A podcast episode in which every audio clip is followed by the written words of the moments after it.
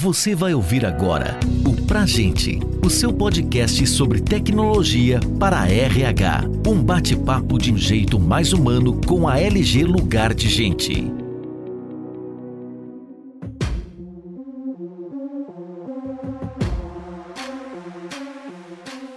Está no ar mais um episódio do podcast Pra Gente. Eu sou Daniela Vasconcelos, gerente de inovação e SG na LG Lugar de Gente. Nesse episódio, vamos conversar sobre diversidade, equidade e inclusão, a importância dessas políticas afirmativas e quais são os impactos para os negócios. Vou começar agora convidando aqui os nossos participantes Vou chamar primeiro aí a Uliana Prado, diretora de Gente e Cultura da Tato. Seja bem-vinda, Uliana. Fique à vontade para se apresentar.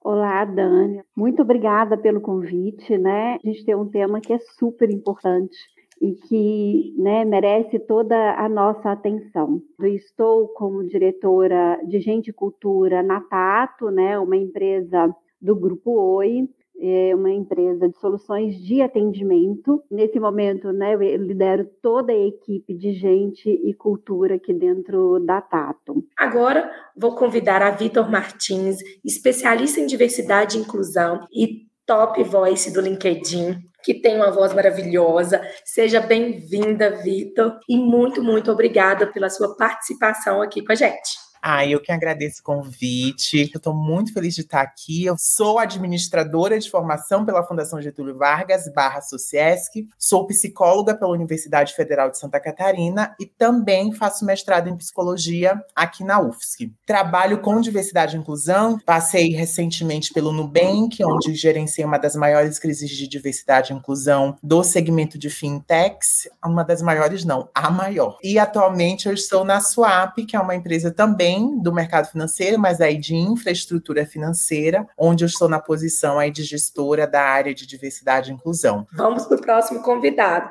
Giovanni Vieira, gerente de DHO da Anglo América. Seja bem-vindo.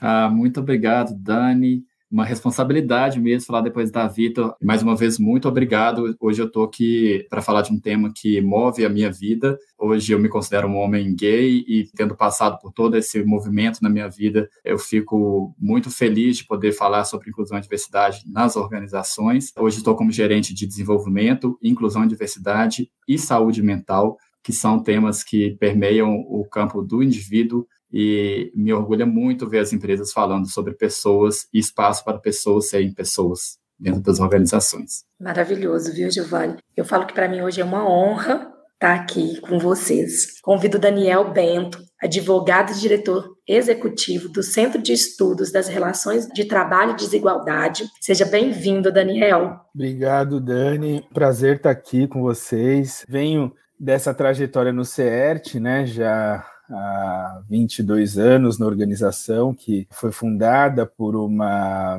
uma geração de militantes do movimento negro, né, há muito tempo, inclusive minha mãe, Cida Bento, né, que trabalha também com esse tema há muito tempo também, mas outras figuras dessa trajetória do antirracismo, e o CERT é uma espécie de um quilombo contemporâneo que é uma ideia do Abdias de Nascimento que traz essa outra forma de existir, de resistir também, né, da população negra a partir de associativismo que, no fundo, visa uma outra forma de sociedade, né? Que a gente possa ter o valor da diversidade, por exemplo, da equidade na diversidade como algo que fundamenta tudo, né? Como uma lente mesmo para que a gente é, um outro lugar no mundo, a gente costuma dizer, para pensar um outro projeto do que é desenvolvimento, do que é justiça econômica, justiça social, justiça ambiental. Tudo isso a partir do antirracismo, antissexismo, anti-LGBTQIAP+, fobia, e por aí vai, né? Que a gente possa ter uma perspectiva interseccional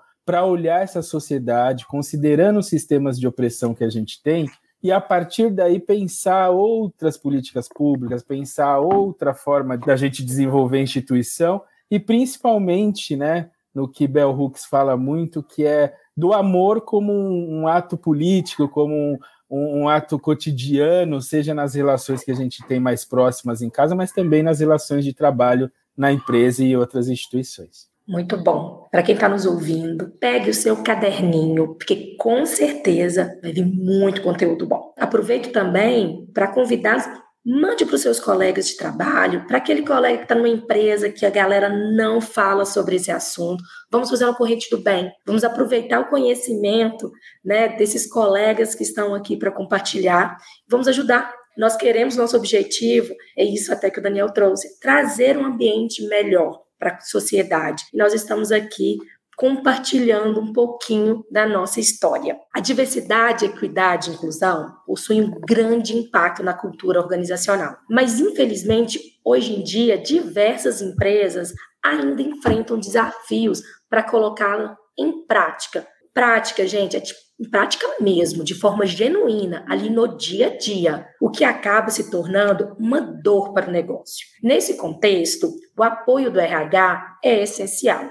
Vou convidar a Vitor para responder a minha primeira perguntinha. Vitor, para você, qual é a importância de desenvolver uma cultura organizacional inclusiva, sustentável, que valorize e promova a diversidade, equidade e inclusão? Acho que as organizações, elas têm se percebido, acho que é importante destacar que algumas organizações desenvolvem esse espaço de ambiente seguro, esse espaço sustentável, de forma genuína. Existem outras organizações que estão tentando fazer isso e estão patinando. Existem outras organizações que elas não querem fazer isso, mas elas fazem isso de forma fake na internet. E é importante que a gente entenda que empresas têm estágios diferentes de maturidade e têm desejos de trabalhar o tema de forma diferente. Então, tem empresa que realmente quer, e tem empresa que realmente não quer. E faz de fachada, que é para cumprir relatório de SD, que é para cumprir relatório porque é empresa de capital aberto. Então a gente não pode se enganar. Mas qual que é a importância disso aí, respondendo a pergunta? Numa sociedade como a nossa, que é uma sociedade desigual,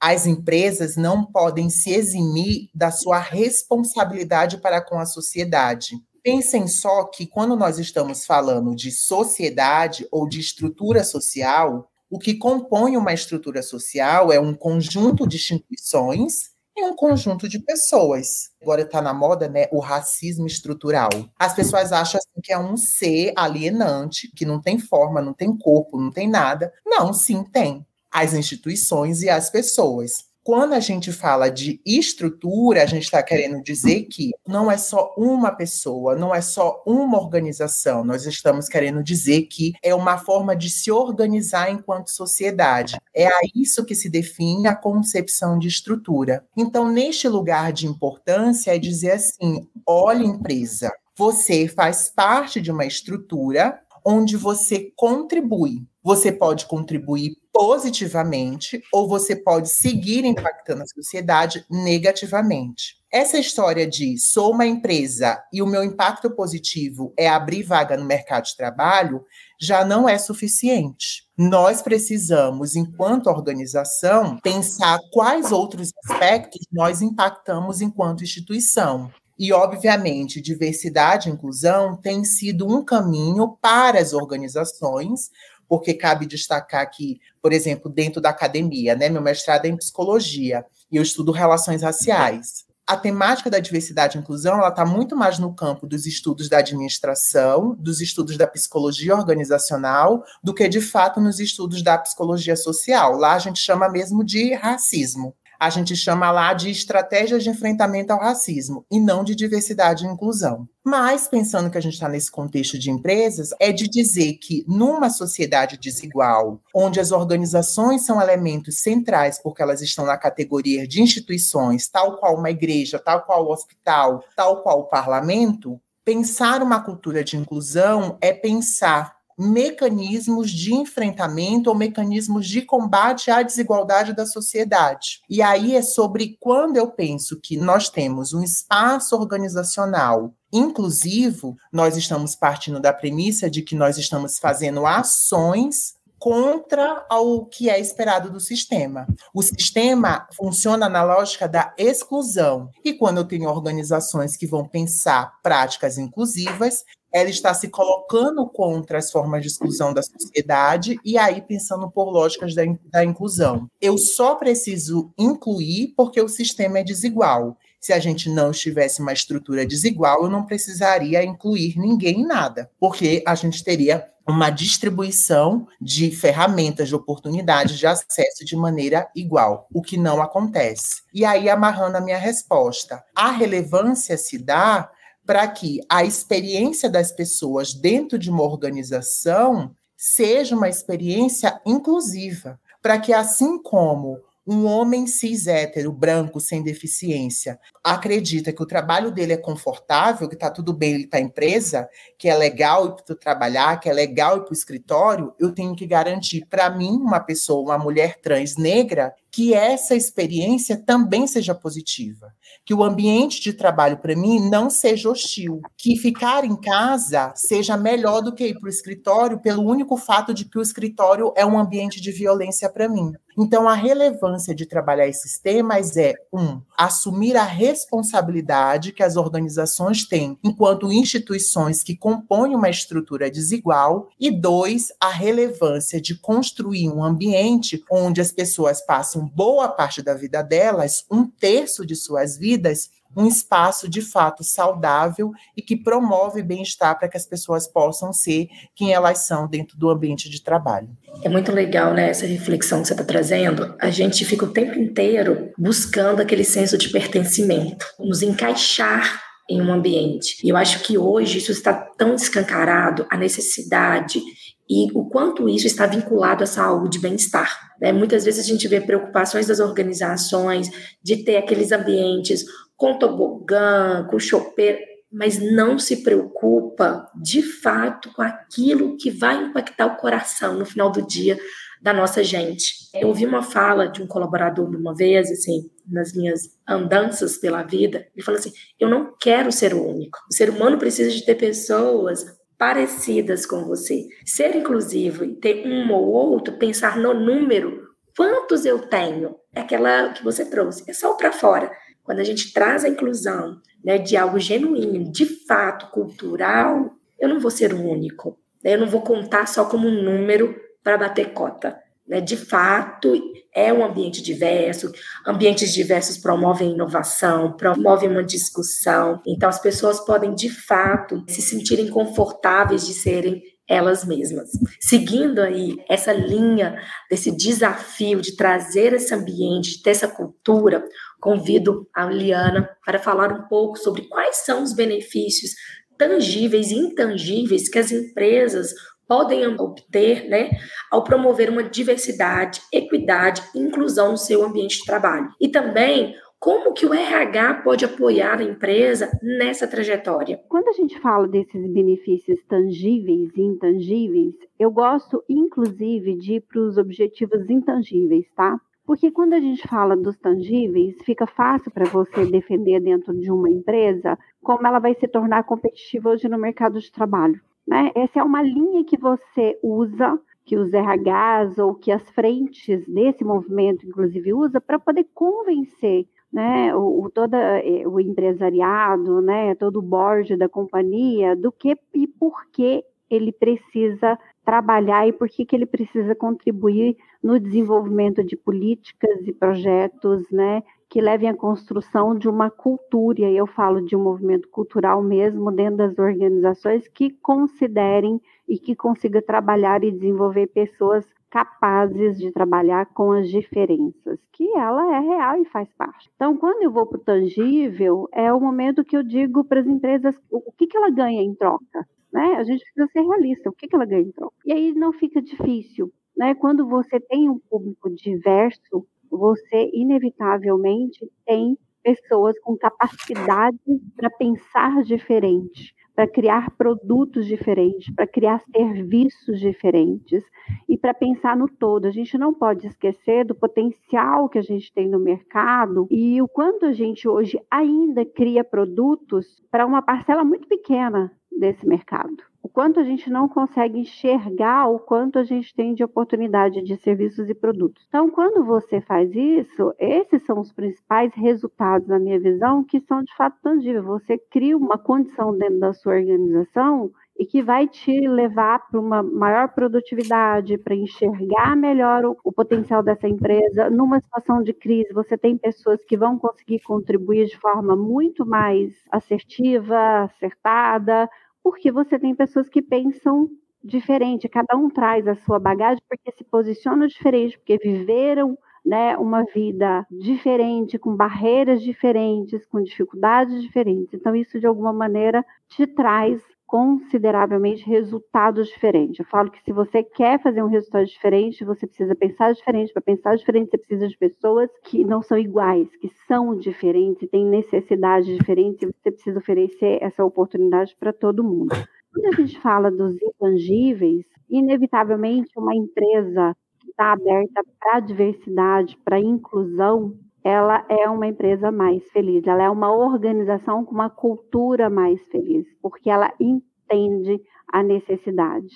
Então, ela se prepara e ela trabalha para buscar essa sinergia né, com as pessoas de uma maneira diferente. Você tem um resultado muito positivo no clima da companhia, você tem um resultado muito positivo na criatividade do time, né? então você com certeza tem resultados que você nem sempre consegue mensurar, medir, mas que você consegue perceber, né? Você consegue sentir. E acho que isso é importante hoje também para as empresas de um modo geral. Como que o RH pode apoiar né, nesse processo? Para mim, ele é o guardião de uma cultura diversa e inclusiva ele precisa criar políticas muito claras, ele precisa monitorar essas políticas, ele precisa garantir que a liderança entenda qual é o seu papel nesse processo. Ele precisa garantir que o board tenha essa estratégia muito definida e que esse desdobramento vai acontecer em toda a companhia, não é só na base. A gente não pode trabalhar né, com essa condição trazendo somente para a base não é isso. Ter políticas de desenvolvimento de carreira é super importante. Cuidar e monitorar o desempenho é super importante. A porta de entrada, ele pode ser o recrutamento e seleção. Ele, ele pode ser a porta de entrada, mas ele não mantém né, a diversidade dentro da companhia se você não oferece oportunidades para todos. E mais, né, se você não olha de fato para quem você precisa olhar porque dentro de uma política de crescimento da companhia eu fizer exigências que eu não vou atingir o público que eu desejo, não adianta, você nunca vai conseguir né, ter de fato uma empresa que seja inclusiva. Então, para mim, o RH tem o papel né, de ser guardião, de ser a área que vai provocar, a área que vai trazer a liderança para esse contexto, a área que vai informar, a área que vai criar as discussões, a área que vai provocar as mudanças nos processos. Então, acho que a gente tem esse papel muito grande, né, de trazer para frente. Eu entendo que essa não é uma responsabilidade só do RH, por isso que eu entendo que ele é o guardião, mas essa é uma responsabilidade de toda a companhia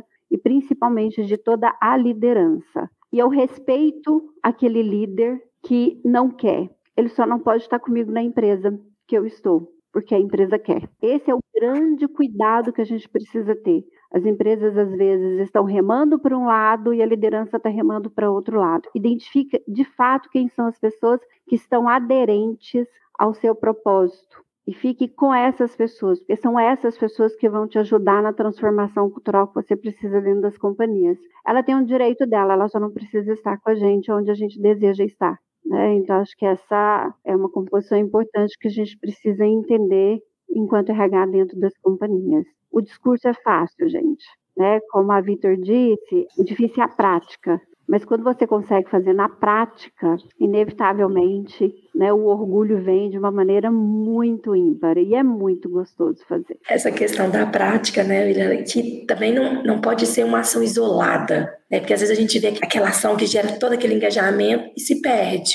E aí, como a Vitor trouxe, ou seja, não entrou na cultura. Porque quando entra na cultura é natural, vai acontecer né? Vai ser natural. É, cultura é pensar e agir. Né? Não adianta só pensar e não agir, né, gente? O mundo é de atitude. A empresa que pensa e não age, não tem atitude, não adianta. Daniel, Giovanni, querem contribuir um pouco aí com os benefícios, a importância, o papel do RH? Fiquem à vontade. Bom, eu acho que tem uma conexão tão grande entre a fala da Vitor e da Juliana, né? Porque se a gente for olhar bem, assim, toda a estratégia de inclusão e diversidade resvala na cultura da empresa, que tem a ver com a estratégia daquele negócio, né?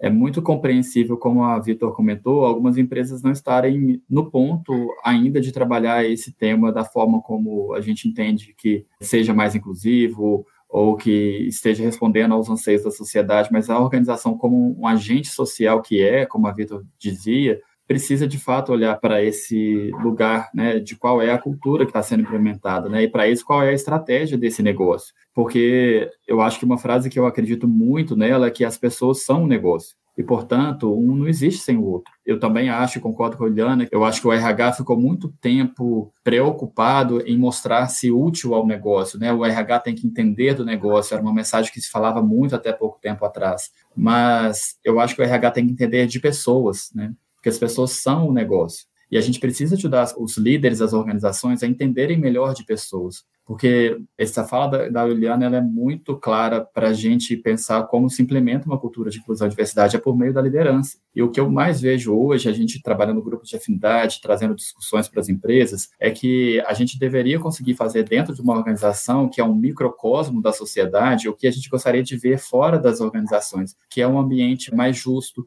mais respeitoso, em que a diversidade seja a arte da complementariedade e não da segregação, e não dessa polarização que a gente vê na sociedade e que a gente não gostaria de ver dentro das organizações. Então, para mim, o passo para a gente fomentar um trabalho de cultura, de inclusão e diversidade, é trabalhar a liderança, porque eu posso ter a mais bela estratégia de negócio, eu posso ter uma cultura muito bem desenhada de forma intencional, com sistemas, símbolos e comportamentos que vão ao encontro dessa estratégia, mas se a liderança não estiver trabalhando aquilo de uma forma prática, as pessoas naquela organização vão ter a impressão de que aquele lugar não é um lugar inclusivo, independente do discurso, independente das políticas. Então, o primeiro passo que a Eliane comentou é muito importante. A gente tem que ter políticas claras nas organizações, esse é um papel importantíssimo do RH. Influenciar a alta liderança é um outro papel fundamental do RH. E acompanhar isso no dia a dia também é fundamental. Porque no final das contas, eu acho que vale essa máxima de que se as pessoas estiverem atuando naquele seu pleno potencial, né, ou seja, elas não precisarem ficar dentro das organizações, gastando energia onde não é necessário para se sentirem aceitas,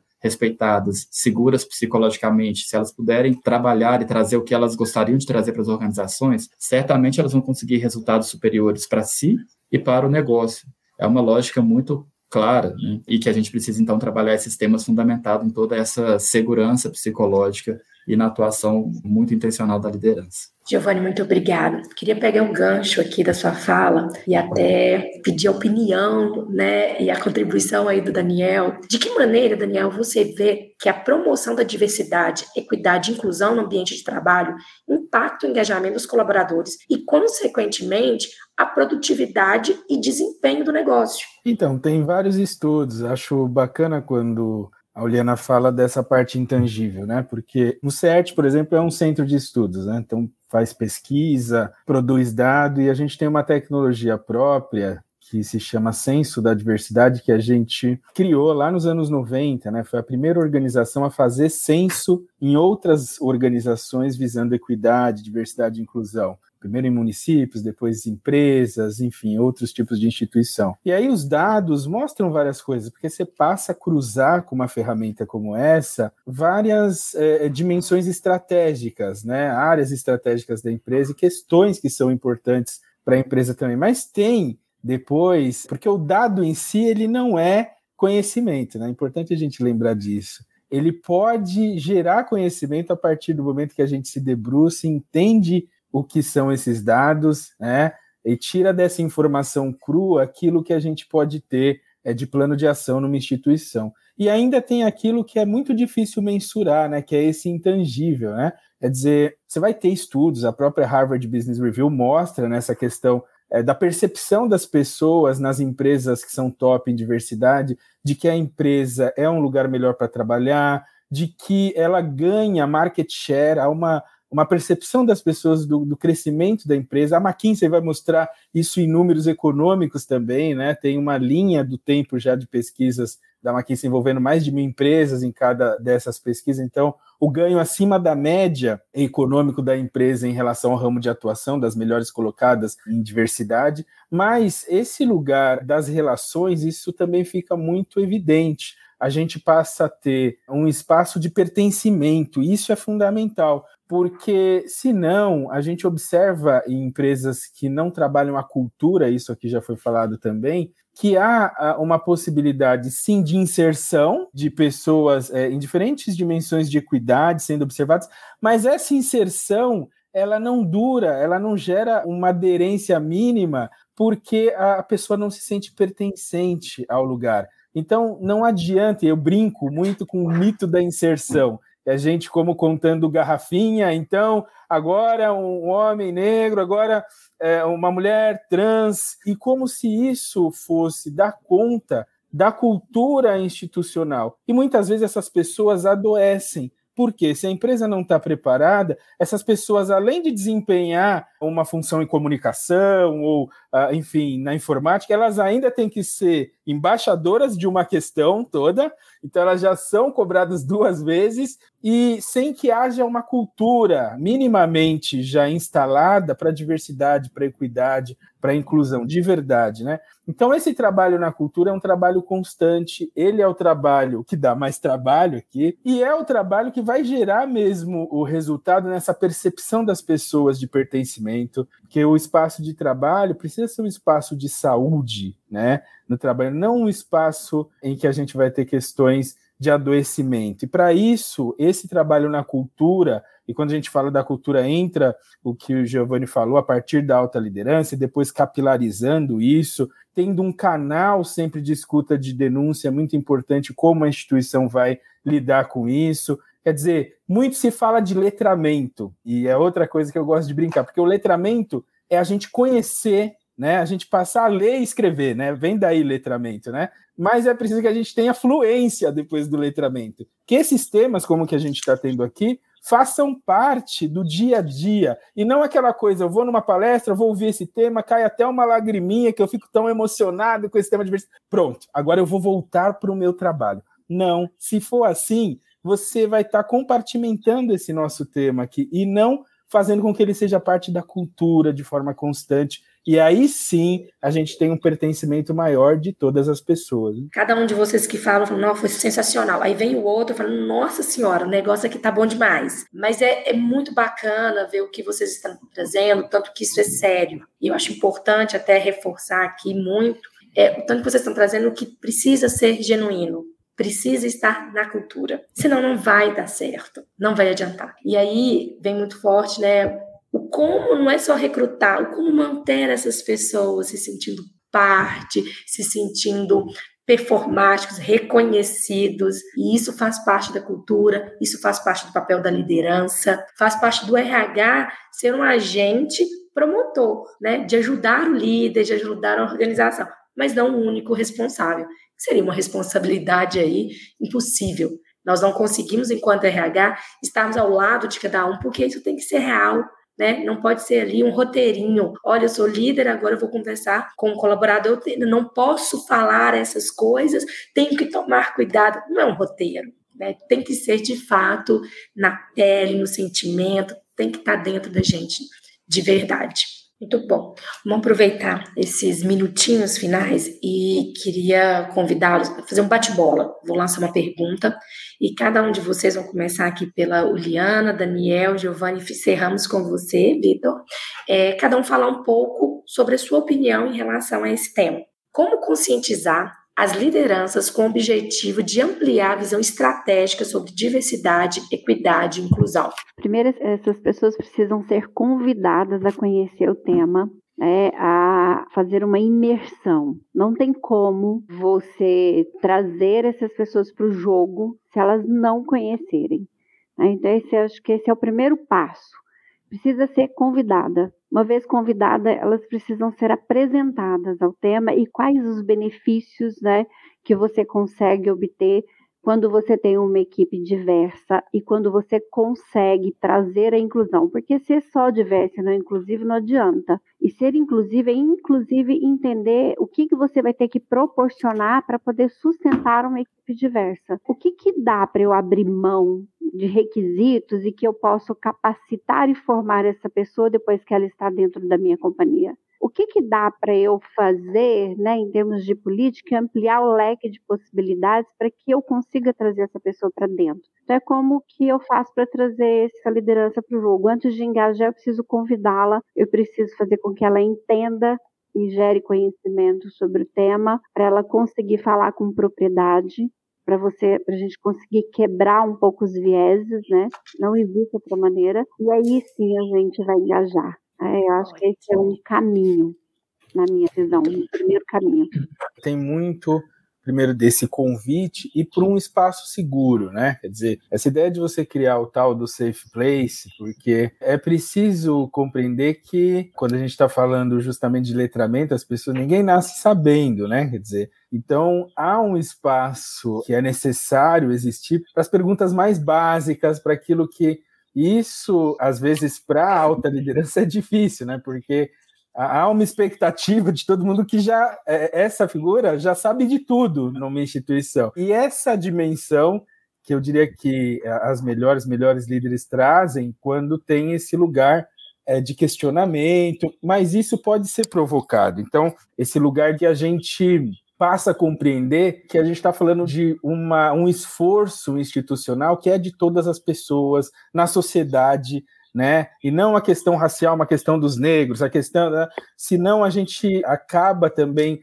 compartimentando é, os diferentes grupos e impedindo essa possibilidade de ter uma visão mais coletiva em relação aos desafios. Por fim, desse afeto que também está nas pessoas da alta liderança, obviamente, porque elas também vivenciaram de alguma forma, então sempre gosto de aflorar isso nessas pessoas. Então, por exemplo, na questão racial, né? Quando esse tema de alguma forma te tocou, e sempre vem muita coisa. Porque no fim a gente está falando de pessoas mesmo, como já foi dito, né? Não é a instituição como só regras e normas e, né, e políticas. E aí, a partir desse lugar, você tem como linkar algo que é muito importante para a alta liderança, que é essa ideia de gestão. Né? Eu fiz questão no tempo da pandemia, eu escrevi uma coisa, que foi a pedido do GIF, que é o grupo de institutos, fundações e empresas, né? uma nota técnica sobre gestão estratégica de equidade racial é, empresas e instituições, de forma bem objetiva, quatro páginas, porque ali você traz de forma objetiva esse conhecimento muito imediato a partir dos números e tal, isso significado para essa alta liderança para a gestão.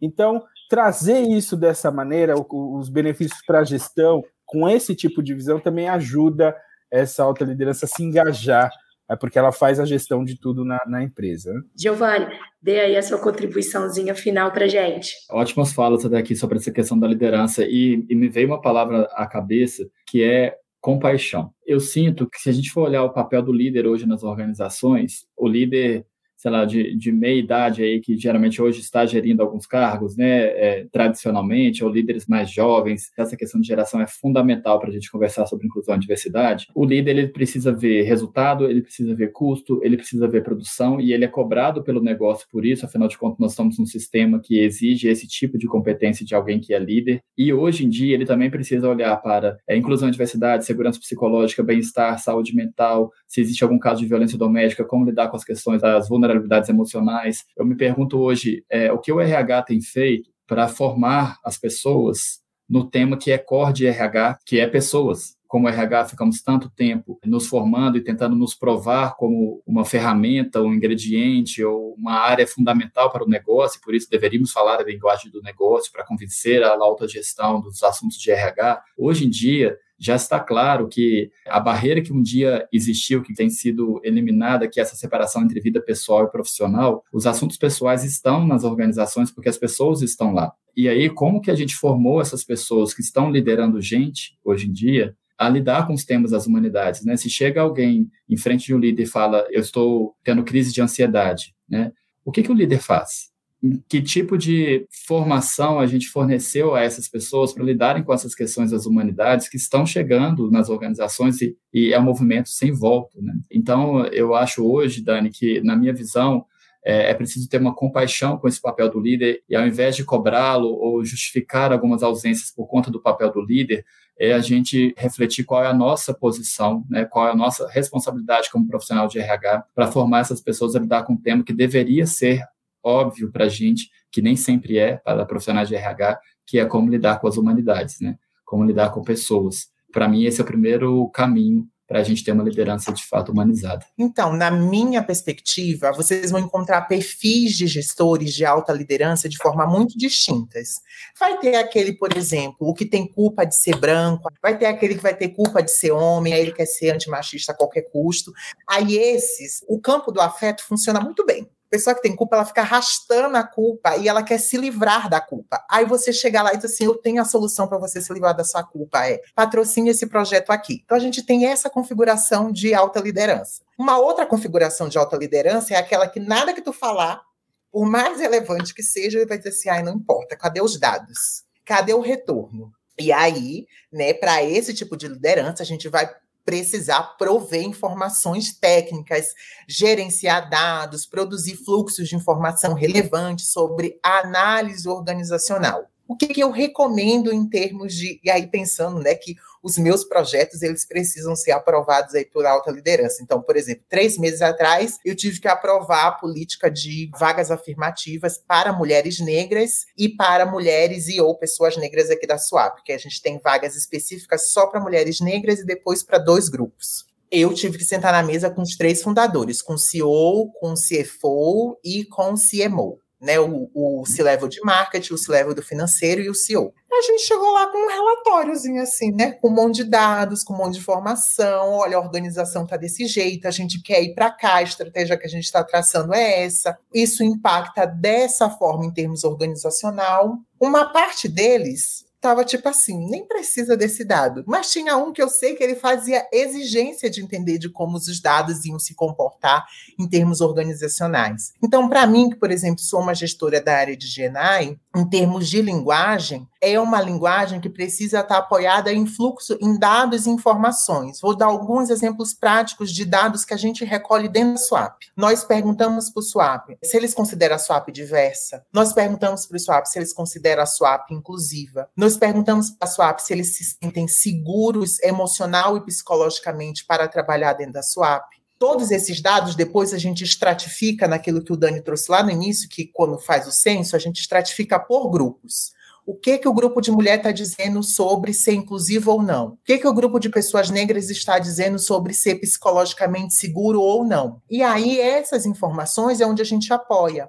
Porque para a maioria das pessoas que escolheram trabalhar com diversidade e inclusão, por exemplo, como eu, que sou uma mulher negra trans, quando eu abro a boca, o povo já. Ah, lá vem a milituda. Lá vem a militante que não descansa. E, gente, me desculpa, eu não fiz, fiz duas graduações, um mestrado para o meu discurso cair no lugar de vozes da minha cabeça. O que eu estou levando para as pessoas são informações. Então, portanto, como eu já sei que eu já carrego o estereótipo do que eu falo, muitas vezes eu estou, parece que eu estou dando um relato pessoal e não uma informação de trabalho, eu apoio todos os meus discursos em dados e informações.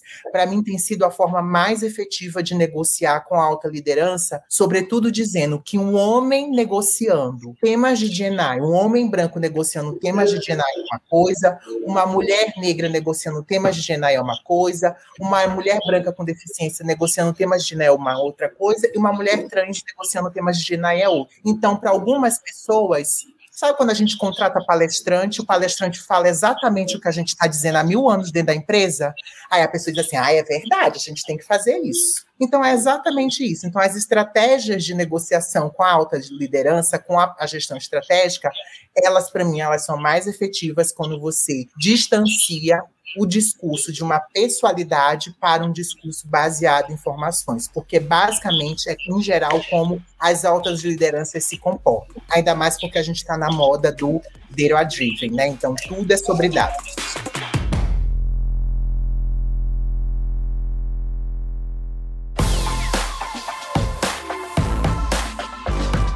Queria agradecer muito aqui a todos que estiveram presentes com a gente, aos nossos convidados, Juliana, Vitor, Giovanni, Daniel, muito obrigado pela participação de vocês aqui. Eu vi muito aqui a admiração de vocês um pelo outro, do amor de falar sobre esse tema e tendo muito conhecimento para compartilhar.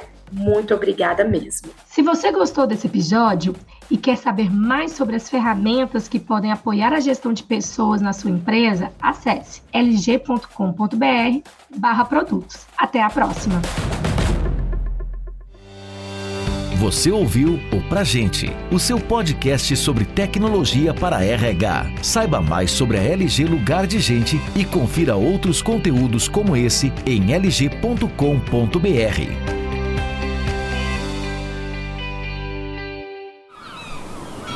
Este podcast foi editado pela Maremoto.